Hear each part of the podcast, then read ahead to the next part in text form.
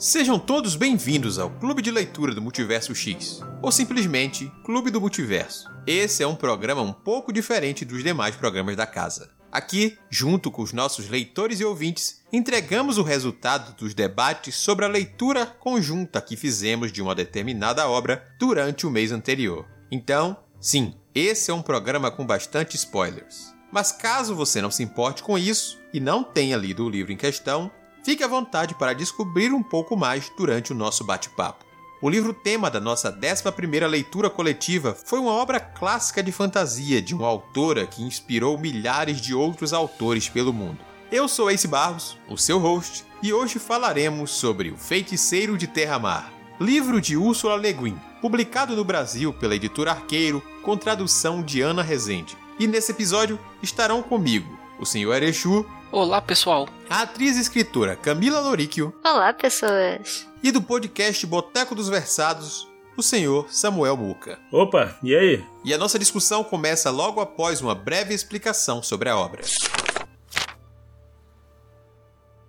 Quando aceitou a encomenda de escrever um romance de fantasia para o público jovem, a já experiente Ursula Le Guin sabia ter em mãos um desafio. Os detalhes dessa história estão contidos nas páginas finais desta edição, publicada pela editora Arqueiro. Mas talvez o detalhe mais importante seja o seguinte: ao olhar o cenário de literatura de fantasia, a autora notou que todos os magos da história, como Merlin e Gandalf, eram homens experientes e poderosos. Mas certamente, quando jovens, esses mesmos magos já devem ter cometido erros e agido de acordo com a sua falta de maturidade. Era então hora de mostrar a juventude e as falhas de um mago. E essa atitude inspirou a literatura dali para frente de uma forma que ela não esperava. O Feiticeiro de Terra-Mar narra a história do mais poderoso conjurador de todos os tempos, o homem conhecido pela alcunha de Gavião. Ou melhor dizendo, o livro conta a história de um jovem que um dia será reconhecido por tal título. Na ilha de Gonte, conhecemos Dune, um jovem órfão de mãe, filho do ferreiro, e que logo cedo descobre seu potencial para magia e passa a treinar pequenos truques com a tia materna, a bruxa da aldeia. O garoto de pele cor de cobre logo descobre as vantagens da magia e passa a utilizá-la para suas tarefas como pastor de cabras e controlar gaviões para mostrar superioridade sobre as outras crianças. E é daí que vem o seu apelido. Quando o ataque contra sua vila acontece e o jovem corajosamente utiliza seus truques para barrar os invasores, seus feitos chegam aos ouvidos de Ogion, o silencioso, mago que reconhece seu potencial e o toma por discípulo. Contudo, o jovem, agora nomeado Ged, deslumbrado com a possibilidade de ampliar seu poder, deixa a proteção de Ogion para partir até a ilha de Hulk, onde há uma escola de magia. Lá, Gavião irá encontrar amigos e grandiosos professores, mas motivado por seu orgulho e arrogância, irá liberar um ser oriundo da não-vida, que não irá sossegar enquanto não acabar com ele. Para poder viver em paz e acabar com a ameaça da sombra, Ged precisa partir em uma jornada de aprendizado através das ilhas de Terra-Mar e além, onde encontrará dragões, novos amigos e inimigos, sendo o maior de todos, ele mesmo. Nesse mês de novembro, nós tivemos a leitura de dois livros, duas obras da escritora Úrsula K. Le Guin. E por isso a gente dividiu em dois podcasts assim como a gente dividiu o mês em duas leituras, já que os livros eram curtos, e nesse falaremos apenas de O Feiticeiro de Terra-Mar, publicado aqui no Brasil pela editora Arqueiro, com tradução de Ana Rezende. O Feiticeiro de Terra-Mar, o início do que viria a ser o ciclo Terra-Mar, que infelizmente a gente tem incompleto no Brasil, é um jeito triste de se começar um episódio falando essa série da Úrsula não foi concluída pela editora Arqueiro, mas se a gente tem algo positivo, a gente pode dizer que esse livro é um livro que se completa basicamente em si, apesar de ter continuações. A sua história é independente das histórias que vemos adiante. E isso, pelo menos, é um alento quando a gente pensa em séries incompletas. Ainda mais tratando-se de um livro que, mesmo dividindo opiniões durante a leitura, por conta do seu ritmo ou outras estruturas, foi um livro que acabou agradando a maioria dos leitores que participaram conosco da leitura coletiva em novembro. Começando então com a nossa tradicional pergunta, senhor Aechu, fale um pouco como foi essa leitura para você. Bom, já fazia um tempo já que eu estava querendo ler alguma coisa mais longa da Úrsula. Eu só tinha lido um conto dela que eu achei simplesmente maravilhoso, assim, a ideia, a forma como ela narra esse conto. E ter lido Feiticeiro de Terramar ali com o clube foi uma ótima oportunidade de estar tá conhecendo mais da prosa dela. E que prosa encantadora, né? Ela, com muito pouco texto, ela consegue te cativar, te deixar interessado pelos personagens ali, criar todo um universo muito rico, muito cheio de detalhes na trama do livro e que você fica totalmente envolto com a história em pouquíssimas páginas. O protagonista desse livro, Ged, ele me cativou bastante, ele é alguém extremamente carismático e o fato dele ser bastante falível também, ele, ele é um pouco problemático, ele é cheio de defeitos. Você não concorda com as atitudes dele em alguns momentos, isso acaba deixando a leitura mais, mais saborosa, por assim dizer. É um personagem que tem camadas, ele tem escopo, você consegue ver que ele faz progresso ali ao longo da narrativa. E isso é muito bom. Você vê o personagem crescendo, você acompanha o crescimento dele junto. Você tá torcendo por ele porque você sabe que ele tem, tem falhas e tal, que ele vai tentar superar em alguns momentos, ou não, porque ele é um pouquinho arrogante, um pouquinho soberbo, mas faz parte. E eu gostei bastante da leitura. Tem uma partezinha que, lá pro final, um ou dois capítulos, que eu acho que ela dá uma escorregadinha que ele fica um pouquinho arrastado, mas depois quando você termina ele, você consegue entender por que, que teve todo aquele trajeto ali, que leva ao desfecho do livro, e o saldo que eu faço da leitura é um saldo extremamente positivo. Valeu muito a pena ter lido Feiticeiro de Terra-Mar, e você termina com vontade de ler mais coisas sobre o Ged e aquele universo todo. Camila, como foi essa leitura? Eu também não tinha lido nada da Legan não ser o conto, né? Ela é uma pessoa que, que, assim, tipo, você sempre vê as pessoas comentarem. Ela é fantástica em tudo que aparece sobre ela, sabe? Então eu sempre tive muito apego com ela como pessoa, mas eu nunca tinha tido esse feedback dela como escritora, a não ser pelo conto que eu achei maravilhoso. E foi muito bom poder mergulhar no Terra-Mar e conhecer ela como escritora nessa vibe de desafio, né? De como que eu escrevo um livro nessa temática para esse público. E nossa, foi uma surpresa tão agradável, porque é um livro que eu senti, me dá vontade de, ler ele em voz alta, sabe? Eu ficava com vontade de, sei lá, contar aquele livro inteiro para alguém em voz alta tipo, só ir lendo, exatamente como ele escreveu, bem contação mesmo. Porque ele tem um carisma muito específico, ele tem uma carinha de, de eu, eu fui feito para você falar ele em voz alta, então apenas faça isso, por favor. então foi uma leitura muito gostosa, eu fiquei muito feliz. Samuel, fala pra gente então como foi a sua leitura também desse livro. No meu caso, nem o conto eu tinha lido ainda, eu não tinha lido nada dela até o momento. E foi muito bom conhecer a escrita da Úrsula, porque eu sabia que ela tinha muitos livros de ficção científica, mas eu não sou um grande leitor de ficção científica. Eu acho que a primeira vez que eu tive notícia de, desse livro foi no, no, podcast do Marca Página, que acho que nem, nem, eles nem publicam mais, mas eu gostava bastante de ouvir, que eles faziam umas impressõezinhas do, do livro, de, de, em parte né, do livro. E aí, pô, saber que tem o, o livro da Úrsula. Em fantasia me interessou mais, falei, tá, vou começar por aqui. E não me arrependi não, foi muito bom. Como pessoal aí também eu fiquei com vontade de ler mais, até também comprei o, o próximo, né, na época. E mais do que o, o conto, né, o, a noveletazinha, não sei onde se encaixa, mas o, o pós-fácil também é muito gostoso de ler. Acho que a obra inteira ela é, ela é muito boa.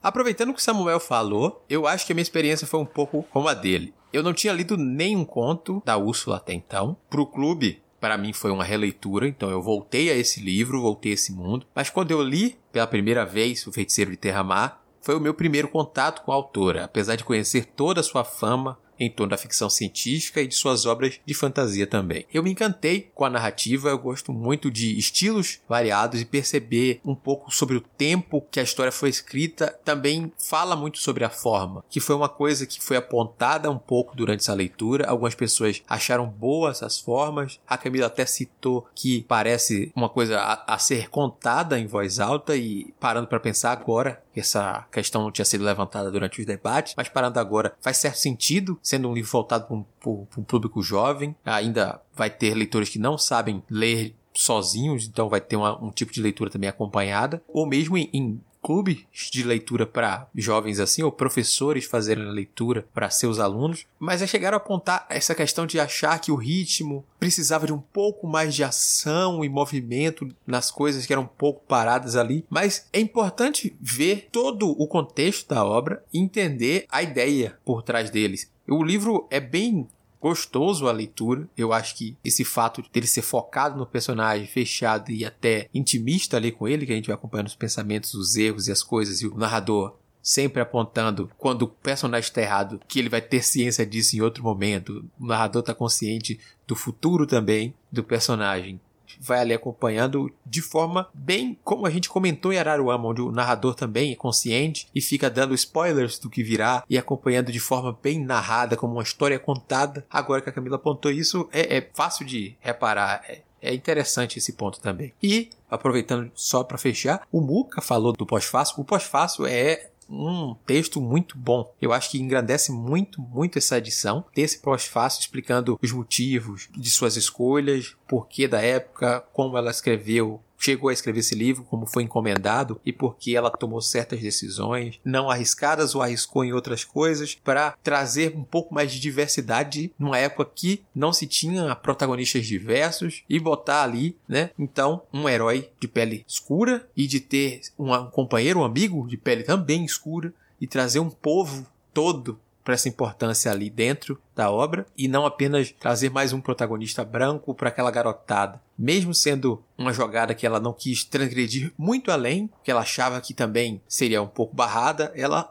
foi além para trazer para aquela juventude da época algo novo, um olhar que precisava estar mudando com aquelas novas gerações que viriam a ler esse livro. Ela deu uma disfarçada muito boa, né? Ela comenta isso no próprio pós-fácil. Uhum. Ela fala que ela não deixou na cara para ver se passava tranquilo. E, e, assim, quando eu tava lendo, eu fui também ler sem, sem saber nada do livro. E eu estranhei. Ela mencionou a pele do Ged, né? Aí eu falei, caraca, isso que eu estou lendo mesmo? Ok, vamos seguir. Aí todo mundo era, né? Porque todas as pessoas. A única exceção que ela vai colocar com, como pessoas de pele branca são as pessoas do extremo norte, que inclusive atacam o próprio vilarejo do Ged, né? Então, o padrão é justamente você ser não branco no mundo de Terra-Mar. Isso que eu acho muito legal. Uhum. Ela traz esse protagonismo para esses povos, apesar de mostrar a existência dos outros. E como esse é muito focado, né, no próprio protagonista e ali naquela história dele, a gente não tem essa expansão de mostrar outros povos, outros países, outras ilhas desse arquipélago tão grande que ela dá proporções enormes para ele. A gente vê um pouco mais disso no segundo, onde a gente mostra gente com, com outras etnias e outras culturas, mas é, é muito importante como ela faz isso no livro mesmo. Só que analisando pro padrão de livro de fantasia que a gente tem em mente quando a gente pensa em literatura de fantasia, ele tem tenta fazer tudo o que é diferente da fantasia padrão que a gente imagina, né? Você pega geralmente povos europeus, povos de pele branca e tal. Nesses livros, né, inspirados em mitologia nórdica, em mitologia europeia, ela faz algo diferente aqui. Ela tem uma criação de mundo, mas ela não chega a explicitar qual a origem ali daqueles mitos, né? De onde vem, se aquilo tem um paralelo com os mitos reais que a gente tem no mundo. A questão de não ser um grande continente de terra, um... são várias ilhas, né? O pessoal se desloca muito por meio da navegação. Cada ilha tá separada uma da outra ali, tem muito essa coisa do mar ali como o caminho a ser seguido. Não, não é tanto a estrada, não é a montanha, não é a floresta, é mais o mar. Você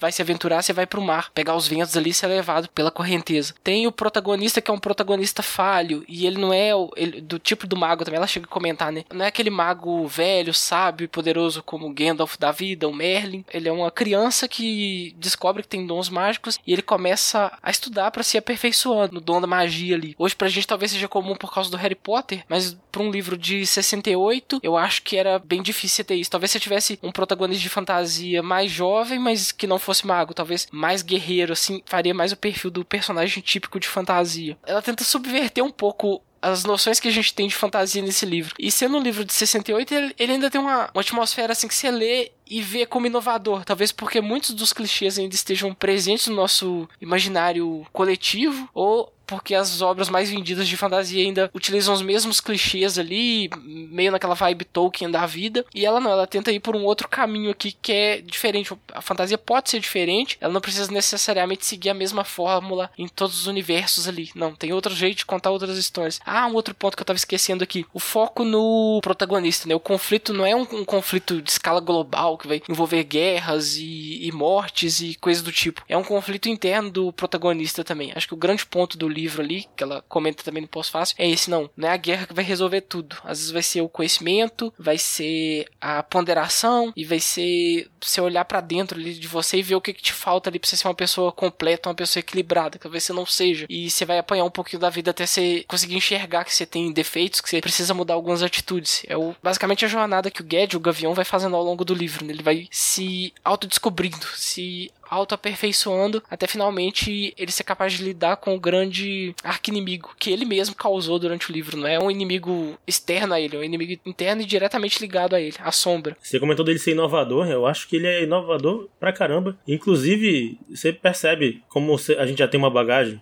de muita fantasia recente, ali anos 90 para cá, você acaba percebendo que ele acabou inspirando muita coisa. Ah, o nome do vento é, muito inspirado nisso aí, eu acredito. O próprio Harry Potter, como você também citou aí. Eu gosto muito da citação do Gaiman na capa do livro, onde fala que a Úrsula incutou nele o conceito de magia na cabeça dele, né? Se a gente pensar que essa obra lá na década de 60 ali, né? Como o Arishu chegou a citar, influenciou tantos grandes nomes como o Neil Gaiman aí, o Patrick Rothfuss e tantos outros. A gente vê reflexos de coisas simples iniciadas nesse livro até hoje na literatura de fantasia e outros gêneros também. Uma coisa até que eu acho legal de comentar é que teve esse bate-papo com o Gaiman agora recentemente. E uma coisa que ela mencionou no pós-fácil e ele acabou mencionando nesse bate-papo é justamente aonde que fica a fantasia, aonde que fica a ficção. Quando a gente vai falar de literatura, né? A Ursula ela comenta ali no pós-fácil essa questão de antes não tinha separação. Você chegava na livraria e os livros estavam lá, sabe? Tipo, é um livro de fantasia, ok. Você não tinha uma sessão de fantasia. Para daí sim vir uma questão mercadológica, uma questão de nicho, uma segregação do que seria alta literatura, alguma coisa assim, né? Mas é, eu achei que foi um timing muito interessante eu ter acompanhado esse papo recente mencionando essa questão da fantasia e da ficção como categoria, né? Como segregada do que a gente chama de literatura ou não, dentro de uma livraria, por exemplo, de prêmios. E o que ela menciona no pós-fácil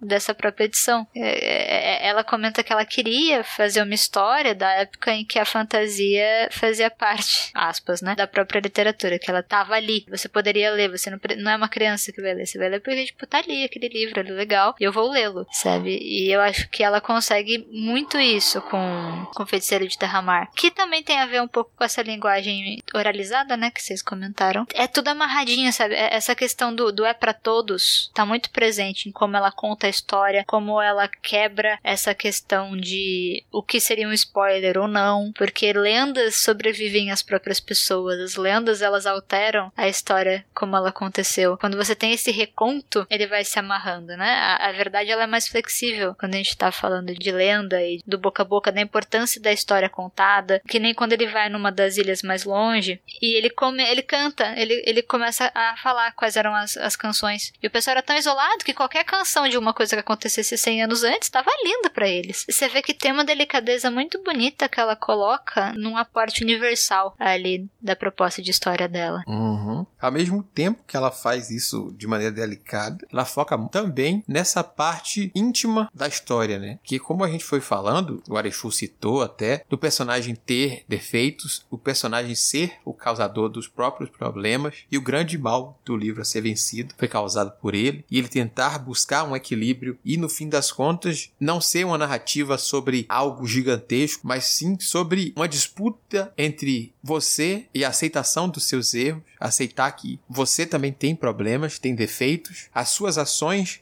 vão trazer consequências para o mundo e para você, e você vai ter que aprender a lidar com elas da melhor maneira possível e evitar grandes catástrofes sejam causadas simplesmente evitando fazer merda à toa.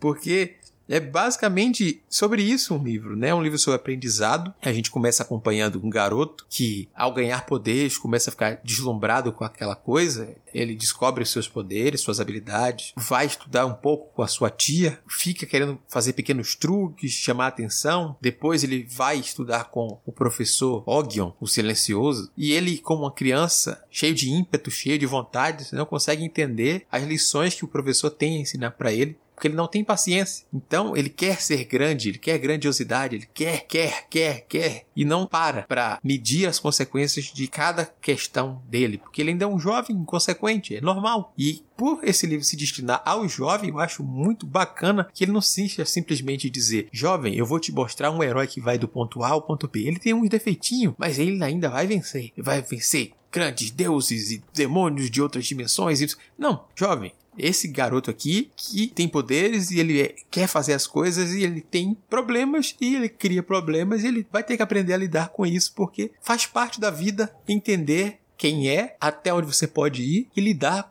com o que você tem dentro de si, sabe? Eu acho isso de uma sutileza, eu acho isso bem bacana de, de ser destinado a um público jovem, assim, sabe? E ele é um jovem realmente jovem, né? Ela fez ele muito bem, porque as dúvidas dele, as tretas que ele tem, as invejas, as falhas dele são muito adolescentes. É, é, é muito encaixadinho em relação à própria construção de personagem, a questão da idade dele ali. Uhum. Jovem sendo jovem é outra coisa, né? É, porque a gente acabou se acostumando a ler jovens com pensamentos muito complexos pra caramba, com problemas de adultos e tudo mais, só falta pagar boleto. E aí que não, o Gad ele realmente tá naquela fase ali, fazendo as merdas e aprendendo que se ele fez, ele vai ter que resolver por conta própria. É aquela realmente uma, uma, uma passagem ali até pra vida adulta, assim. Bem bacana. É aquilo que eu comentei dele ser bastante falível, né? Uhum. O livro conta a história dele desde criancinha. E aí é dito que a mãe dele morreu muito cedo e que ele era o filho caçula, se não me engano, e ele foi criado meio largado pelo, pelo pai, que o pai não tinha muito tempo para poder ficar tomando conta dele, vigiando ele, ele foi criado como bicho solto. E aí isso é um pouco problemático, porque ele tomou as liberdades que talvez ele não devesse tomar, né? Alguém deveria colocar limites nele e ele não tem limite nenhum. Aí depois ele descobre que ele tem o poder mágico, né? Ele é capaz de realizar a magia, né? Ele nasceu com o dom para magia. E essa tia começa a ensinar ele algumas coisas de magia porque aquele jovem é promissor ali. E quando ele se vê como alguém promissor, aí ele começa a se sentir o tal, o cara, né? E ele faz muita coisa errada ali nesses primeiros momentos iniciais. E quando tem um ataque dos povos bárbaros à aldeia dele, à vila dele lá, ele acaba usando o que ele aprendeu com a tia dele, com um pouco da inteligência, da ousadia dele também, ele acaba usando aquilo para poder combater esses invasores. Só que ele ainda é uma pessoa crua ainda, ele ainda não sabe lidar direito com os dons mágicos que ele tem. E e nisso aí ele acaba sofrendo um revés, né? Que ele acaba entrando em coma depois e ficando muito adoecido. Só que a fama dele se espalha como o garoto que conseguiu afugentar os invasores ali e tal. A fama dele já começa a crescer ali desse ponto ali. E isso acaba atrapalhando um pouco mais ali o ego dele também, né? Que quando ele é acordado ali, o pessoal começa a reconhecer ele como salvador da aldeia. É, ele, ele meio que se deixa o poder ali, a fama subir a cabeça também. Isso acaba sendo ruim para ele. O Og é um mago que acaba despertando ele desse coma. Um mago já experiente e tal. E, e ele é levado pelo Ogion para ser treinado ali nos, nos, dons mágicos ali, para alguém que sabe mais do que a tia dele sabia. Mas ele é jovem, ele não tem muita paciência de esperar. O Ogion tinha aquela didática de, de adulto, né? Não, você tem que ser paciente, você tem que olhar o equilíbrio. E o Ged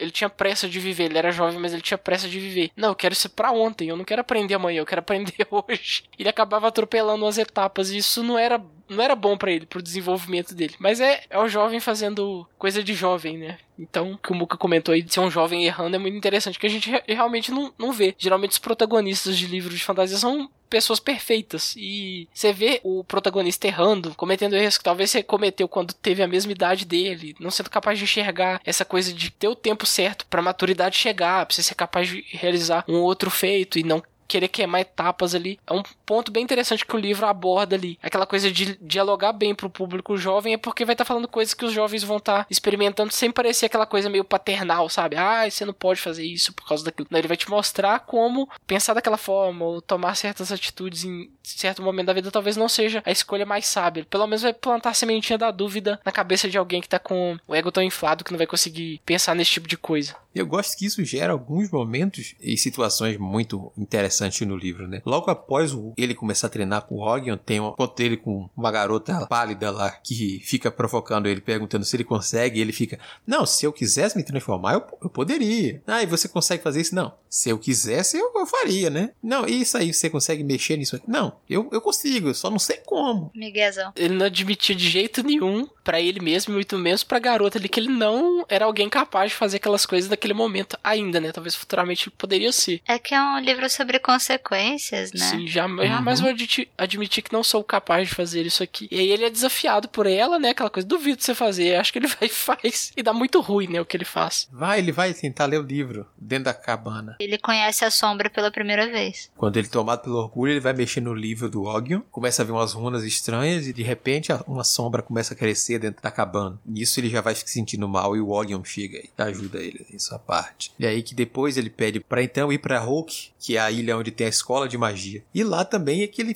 tem outras consequências dessa arrogância dele. Inclusive, inimizades que são criadas desnecessariamente, mesmo o Jasp sendo o cara nariz em pé por causa da sua posição e tudo mais, ao pisar na ilha, ele já desdenha do Jasp. É, é engraçado que não é o cara rico que é snob que vai desdenhar dele, que é um cara que vem de lugar nenhum. Né? É, a primeira coisa que ele faz é, é ser desagradável com o cara gratuitamente. Eu acho legal porque ele não gosta do Jasp porque ele não consegue entender o Jasp. Uhum. Porque ele fala daquele jeito debochado. Ah, ele não entende deboche. Porque não existe deboche, sabe? Pra ele, tipo, ok, não, eu não debocho das pessoas, simplesmente. E o jeito do Jasp falar, ele automaticamente leva pro lado pessoal. E aí só é ladeira abaixo, né? A, a, as tretas todas é porque, tipo, um não consegue compreender o outro e fica levando tudo pro pessoal, mesmo quando não é. Uhum. E uma coisa que eu acho muito delicada dela é porque, assim, beleza, você tem todas as consequências que ele sofre são muito pesadas. Você não tem cura mágica, você não tem. Não, não se resolve as coisas muito fácil, né? Então, depois que ele encontra a sombra pela primeira vez no Guion, e depois quando ele segue pra Hulk e ele chama, ele invoca de fato a sombra, isso causa muita coisa ruim. O Arquimago morre,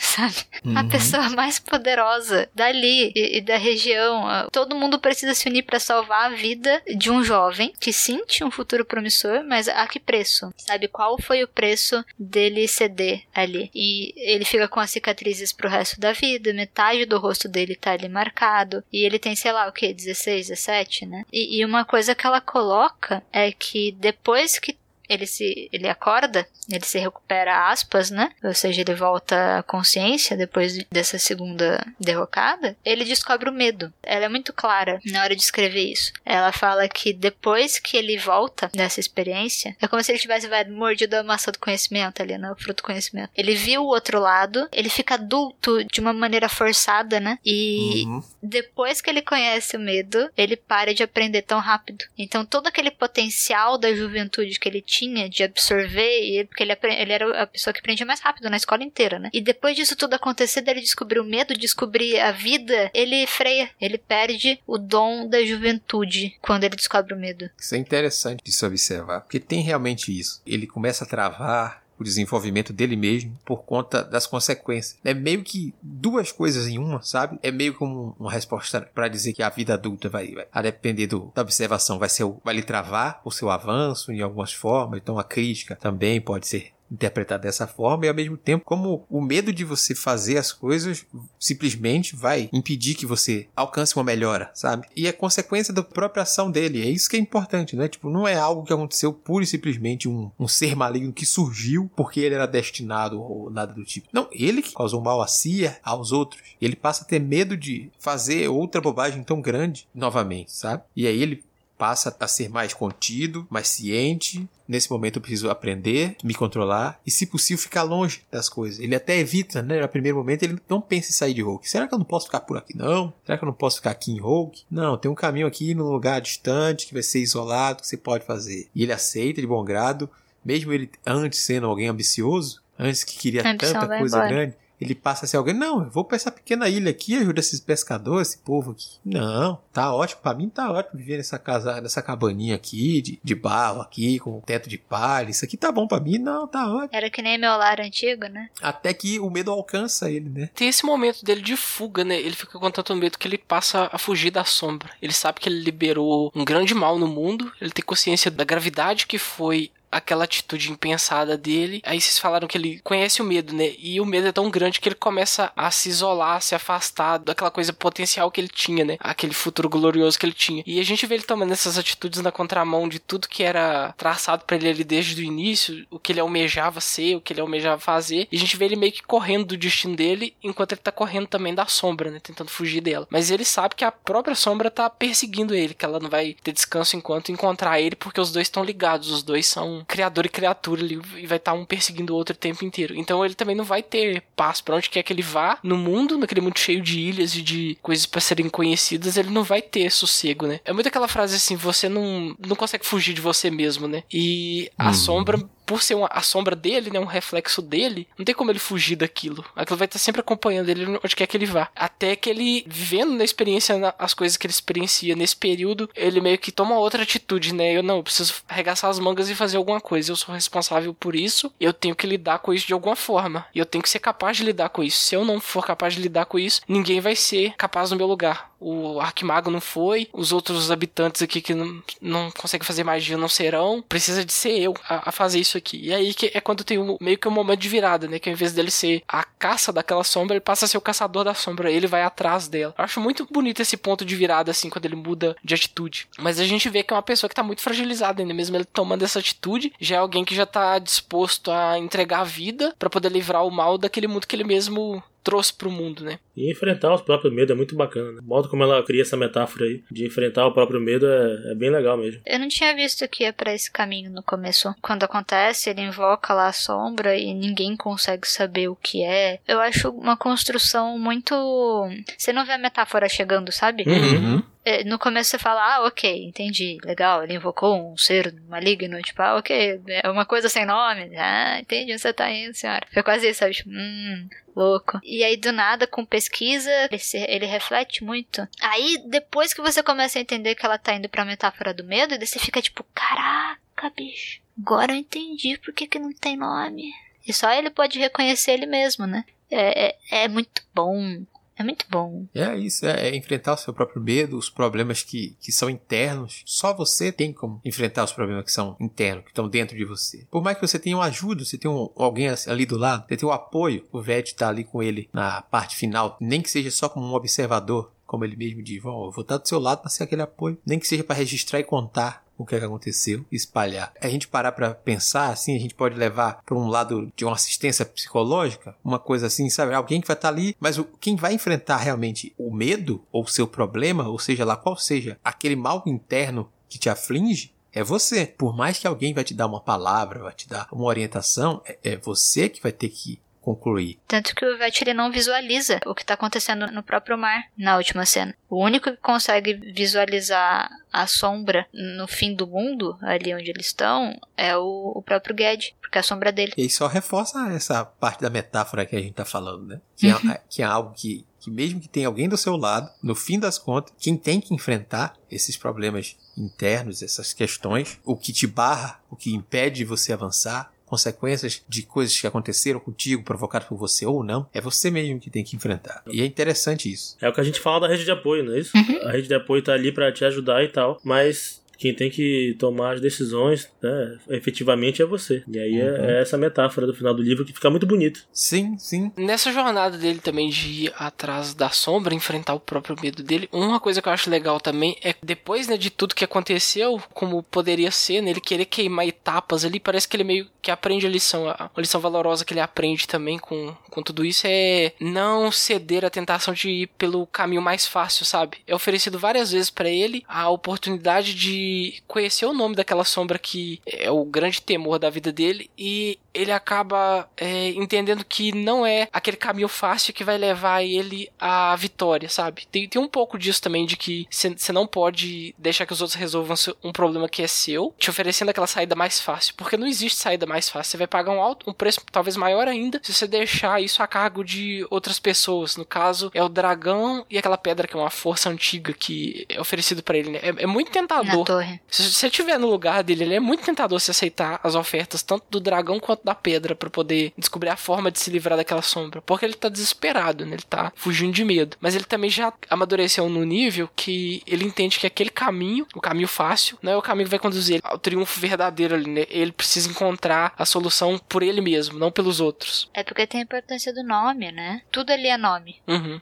Você tem o seu codinome e você tem o seu nome verdadeiro. E o seu nome verdadeiro é um presente que você dá para as pessoas, né? Tanto que ela leva isso ao extremo, até quando a gente vai pensar que se você não souber o nome da tua sombra, você não resolve ela, sabe? Então tudo ali para ele conseguir resolver o problema do dragão, ele pensa até ele conseguir decifrar, vai, a possibilidade ali de quem aquele dragão era. Pronto, conseguiu o nome dele, fechou. Aí ele vai para outros lugares, tem os nomes das coisas são muito importantes. E aí ele é amarra até a questão da fé que as pessoas têm. Porque você tem uma, uma questão de, de fé ali, de acreditar, né? Seja nele mesmo, seja nas pessoas, nessa rede de apoio que ele tem. E o Vet, ele vai representar muito isso. Quando ele dá o nome dele pro Ged e ele, ainda considerando o risco, né, de se o Ged sucumbe, a sombra também vai saber o nome. E, e então o fato do Vet ceder esse nome, falando, tipo, eu acredito que você vai conseguir ganhar dessa sombra, então eu te dou o presente de você saber meu nome, sabe? É uma fé que o Ged mesmo não tem até certo ponto nele, ele prefere dependendo, porque se sacrificar também é uma, é uma saída que tava ali, né? Ele pensa nessa possibilidade de se, se sacrificar. Mas, mas aquela fé que o próprio Vet tem nele ajuda ele a ter força, né? E isso eu acho muito bonito também. E isso vai também pro ponto final do livro também, né? Que a conclusão, como você fala, da sombra ser nomeada, de ele entender qual é o problema, a gente fecha esses dois pontos que a gente estava falando, né? De você conhecer e ser o único a enfrentar o problema, ter essa rede de apoio, como a gente foi contando, e no fim, ele ter que nomear e descobrir que o nome tá com ele o tempo inteiro, praticamente, era sobre ele, que o problema era sobre ele. É fácil entender a metáfora e, e ela conclui de uma forma muito boa. Teve gente durante a leitura que esperava que a apoteose fosse no, em um combate entre ele e o grande antagonista ali, que é a sombra. Só que a forma como fecha, eu acho que fecha perfeitamente com a construção que vem desde lá do início, sabe? Sobre enfrentar as consequências dos seus atos, saber quem você é, encontrar o equilíbrio com você mesmo. Você vai ter que lidar pro resto da vida com as consequências dos seus atos. Aquela sombra, aquela coisa que te persegue para sempre, aquele coisa que te deu medo, são consequências dos atos dele. É você lidar com as merdas que você faz na vida saber que isso não vai ser apagado. Não, em momento algum ele venceu e apagou aquela coisa. Não, aquela coisa passa a ser parte dele e ele entende que é isso aqui também sou eu. E a partir daqui eu vou tentar equilibrar as coisas e viver a minha vida sem tanto peso mas sabendo que isso aqui, esse lado ruim, também existe em mim aqui, que pode ser desperto, pode trazer novas besteiras, então eu tenho que buscar um equilíbrio na minha vida, sabe? Eu acho que é uma lição muito bacana para se passar por jovens, sabe? E é isso que eu gosto tanto nesse livro, no fim das contas. E não é didático, né? Tipo, no sentido de explicitamente didático, né? Uhum. Vem da forma da jornada. Como você mesmo disse, você não percebe lá no início que é isso que vai ser contado para você. Você espera é. algo mais. Aí por isso que teve gente durante a leitura que, basicamente, por ter umas experiências com narrativas mais atuais, onde as coisas geralmente acontecem, existe um sentido de urgência muito maior, esperava que a conclusão fosse diferente. Mas ainda assim gostou muito da construção do todo do livro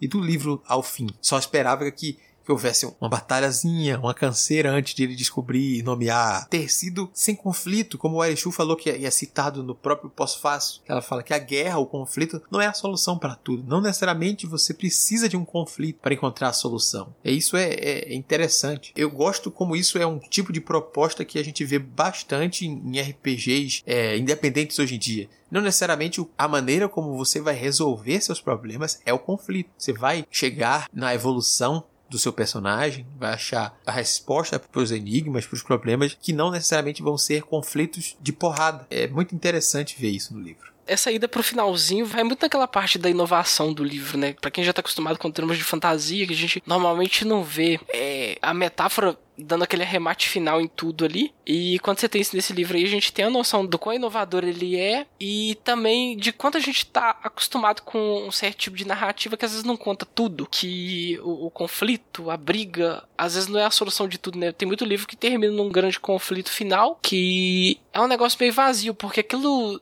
acaba não sendo transformador, né? São guerras, são mortes, são batalhas ali, mas no fim de tudo, o que, que aquilo representou? Como os personagens saem engrandecidos daquilo? Talvez não tenha aquele momento em que eles meio que prendem, né? Ou se aperfeiçoam um nível ali de que na próxima situação talvez a guerra não seja mais necessária, o conflito não seja mais necessário. Eles vão se tornar pessoas melhores, mas por outros meios que não o conflito armado. Ela é muito feliz nesse encerramento do livro, porque você fecha ele e você fica pensando em tanta coisa no livro tão curto e fala: caramba, é, é, é. enfim, tô até sem palavras aqui para poder expressar o quão satisfatória foi essa leitura no finalzinho por causa de tudo isso aí. Mas eu acho até que é uma coisa bem política, assim, porque a gente, sei lá, vê tanta coisa atual assim e pensa, caramba, que, que mundo violento que a gente tá vivendo. E aí, na fantasia, você só consome violência, tudo que se resolve, se resolve na base do confronto, na base do físico. Não, não tem essa outra opção do pacífico, de, de se resolver sem, de fato, ir para as vias de fato e tal. Então, eu, eu, acho que é muito, muito feliz mesmo, como o Aris falou. É muito, eu acho que é, é muito legal como a, a Ursula Guin faz. E até porque a gente tá falando pra juventude. Então, você tá falando com a juventude, você não, não quer fomentar mais violência. Você quer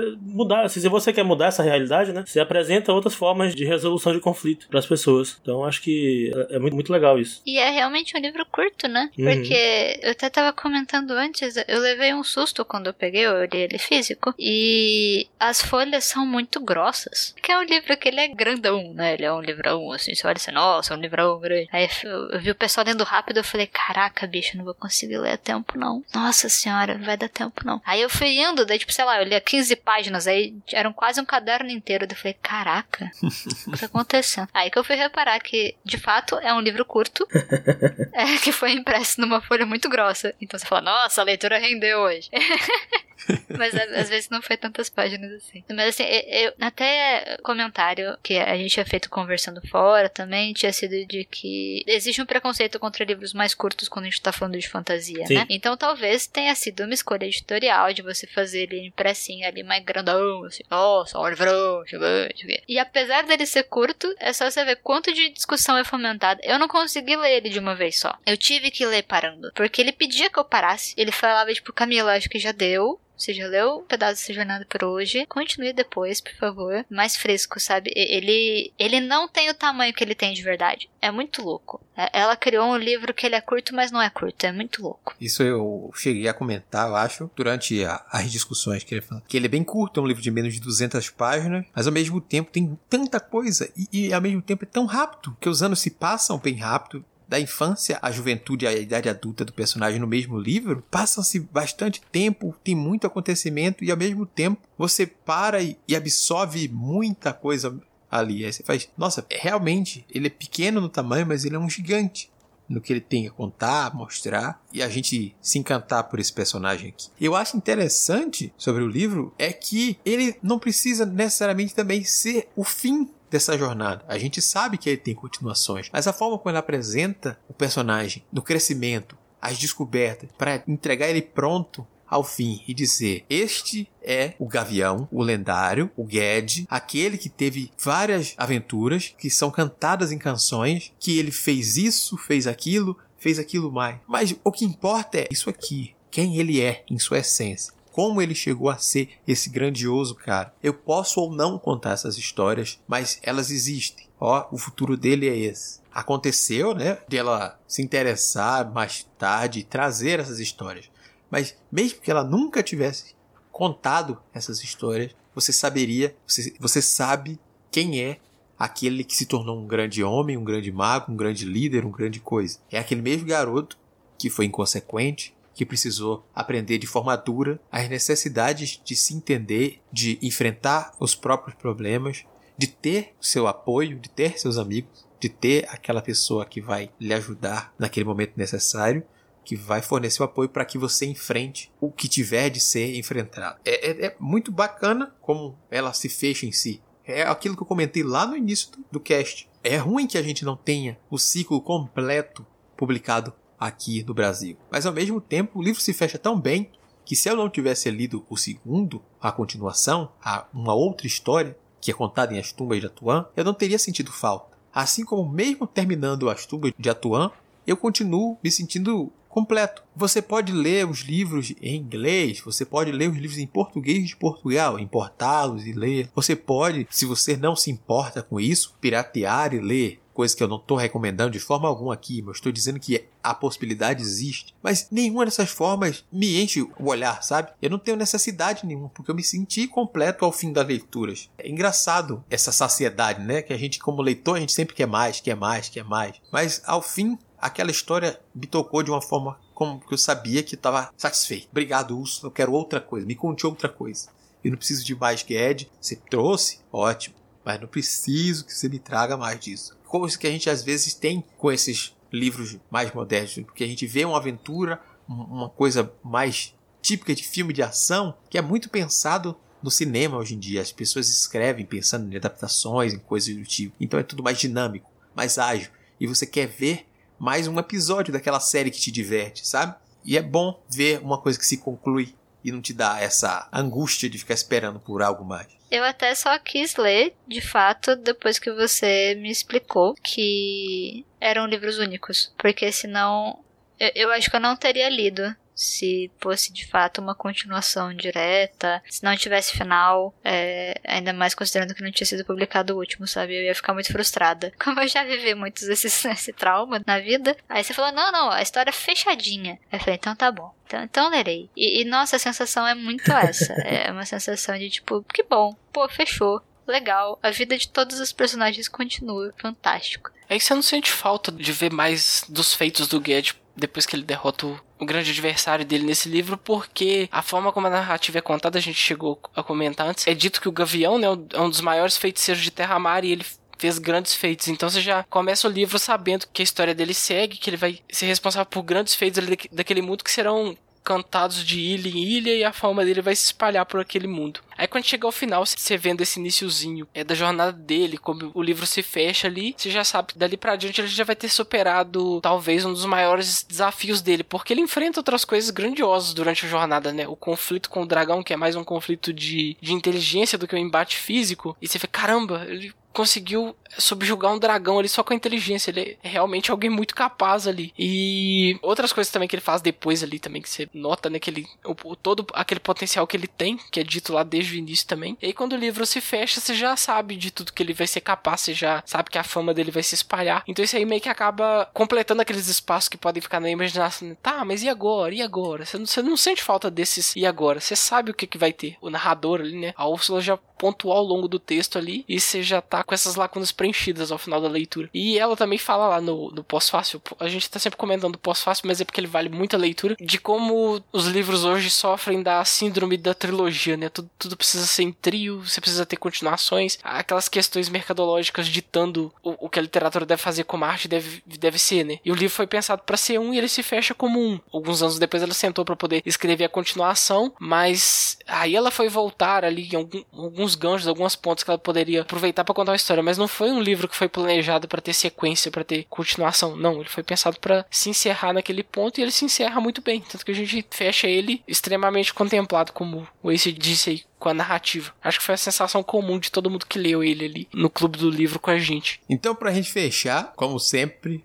Vamos para aquelas perguntas. Senhor Samuel, já que você não fez essa leitura em conjunto com a gente, hum. você gostou do que você leu? Você tem interesse em ler mais obras da Úrsula? Tenho interesse. Já até comprei. Eu já tinha, né? A Estampa de Atuan. Só que eu tentei ler algumas vezes e aí aquele início eu achei bem travado. Então ainda, ainda não consegui concluí-lo. Um dia, Pretendo, mas não sei quando. Eu também comprei a, a Mão Esquerda da Escuridão e tô querendo comprar. Acho que o nome do mundo é Floresta, uma coisa assim. Que eu acho muito interessante a, a premissa. É, só que esse vai ficar para depois. Só que agora, né, tem que ler a, a ficção científica. Aí quando eu eu tenho preguiça com ficção científica. Eu falei, pô, eu quero ler Úrsula, mas eu vou ter que ler ficção científica. Não é que eu não gosto, mas é porque. Ah... A gente te dá uma força, Moca. O pessoal gostou tanto que pro ano que vem quer que a gente encaixe uma, uma leitura da Úrsula nas nossas opções. Então, talvez seja essa a mão aí que você precisa para te ajudar acompanhar o processo de leitura, te incentivar aí adiante. Só se for a esquerda da escuridão. Você tem que ver aqui.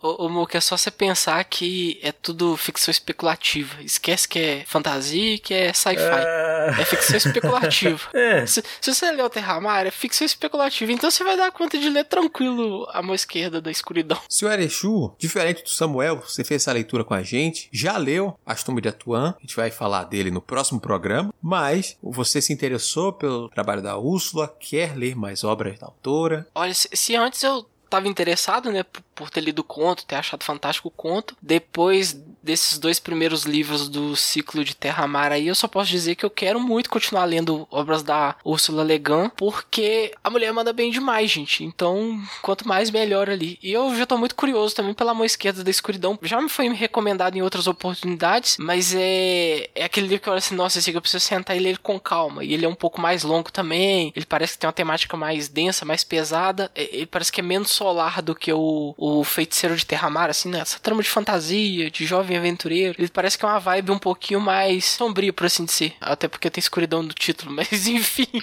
um pouco disso também. Quero muito sim ler mais obras da Ursula Le Guin. Estou completamente cativado pela prosa dela, pelas construções que ela faz nos livros, mesmo nos momentos ali que eu falei que eu tive dificuldade de avançar. O Muka comentou do Tumbas de Atom, a gente vai falar mais dele no, no próximo podcast. Mas Terra Mar também teve um momentozinho ali que a história se arrastou, que foi um pouquinho difícil de avançar. Mas quando você consegue passar por isso aí, entender que aquilo era necessário para a construção do que a Úrsula estava planejando fazer na, na, narrativa e você vê que valeu a pena ter passado por isso aqui para ela me entregar essa experiência aqui ao final, ao concluir a leitura, olhando para trás ali em retrospecto tudo que ela criou, tudo que ela apresentou, a dificuldade que foi percorrer uma outra página ali, ao fechar o livro ali você vê que vale a pena. Então, leria sim mais coisas dela. E você, Camilo? Ah, Úrsula Rainha, né?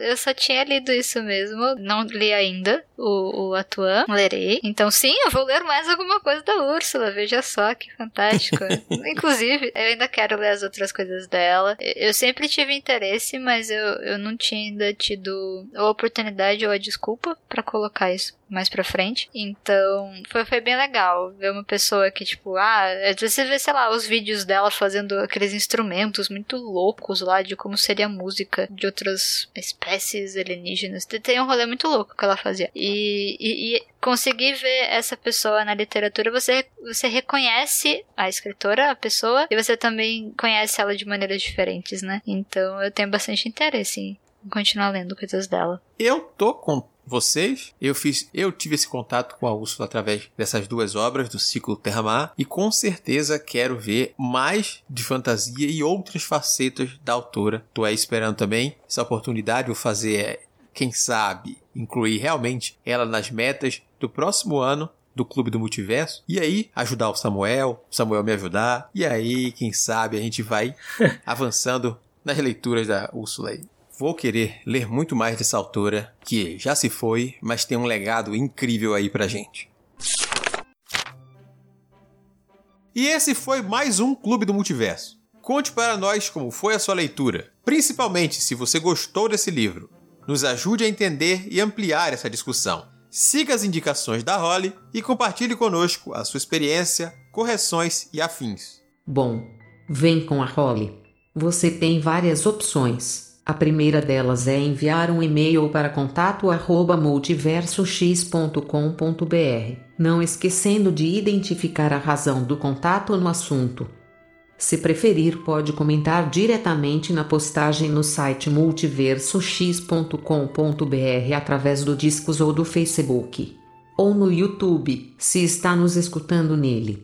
Além disso, pode seguir nas redes sociais e marcar a gente. Estamos como arroba multiverso X em todas elas. Ademais, as nossas arrobas individuais estão na descrição do post. Não marque bobeira e confia na role que se brilha. Antes de concluirmos o nosso encontro, o senhor Samuel vai fazer os recados dele. Antes de fazer minha propaganda, só queria dizer uma coisa.